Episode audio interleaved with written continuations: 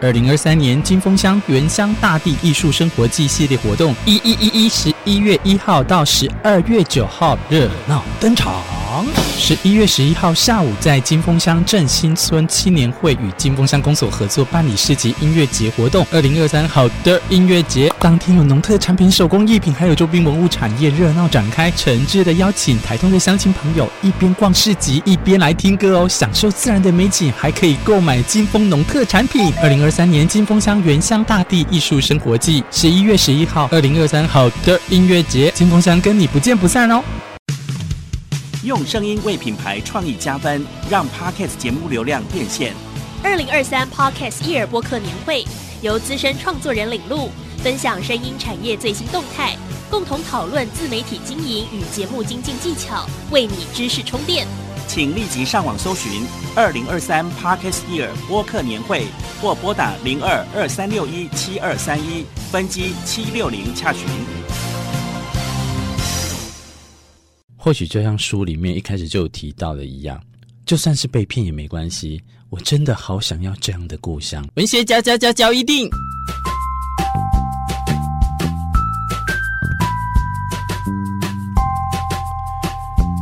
欢迎收听文学交一定。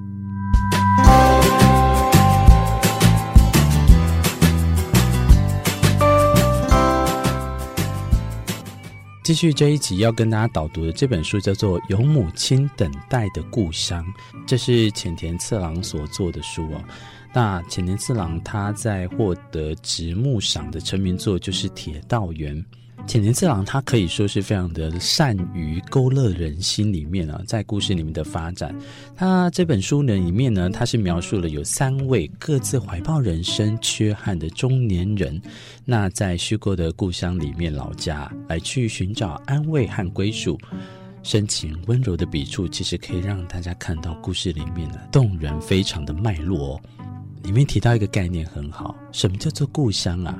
你看，我们常听张惠的歌，或者是台语歌里面，常常都会提到说“故乡在叫我”。那故乡的定义又是什么呢？是有童年回忆的地方，还是有亲人等待的那一栋房子呢？又或者是可以让我们受创的心灵得到抚慰的避难所？故乡每个人的定义不一样，但是常常会让你魂萦梦牵的，或许那就叫做故乡。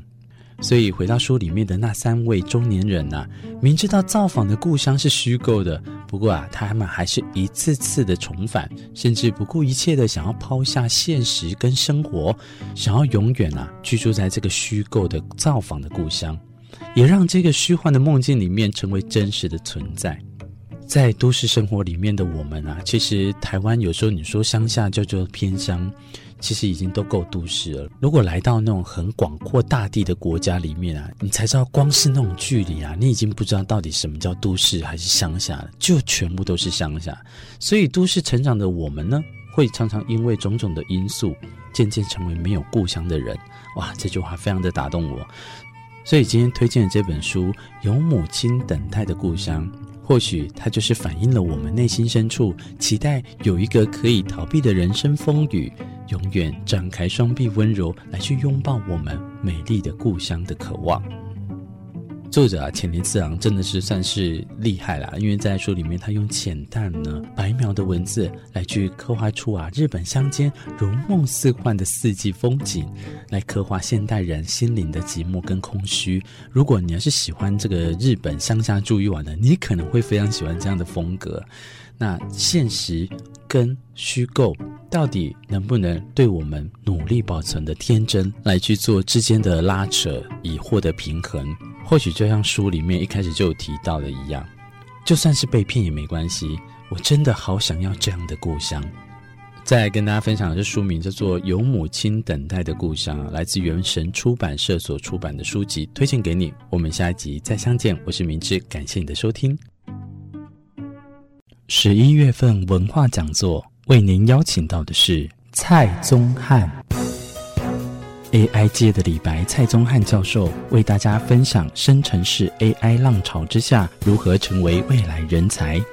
十一月十八号礼拜六下午两点半，在台东艺文中心演讲厅讲座免费入场，欢迎您一起来听讲。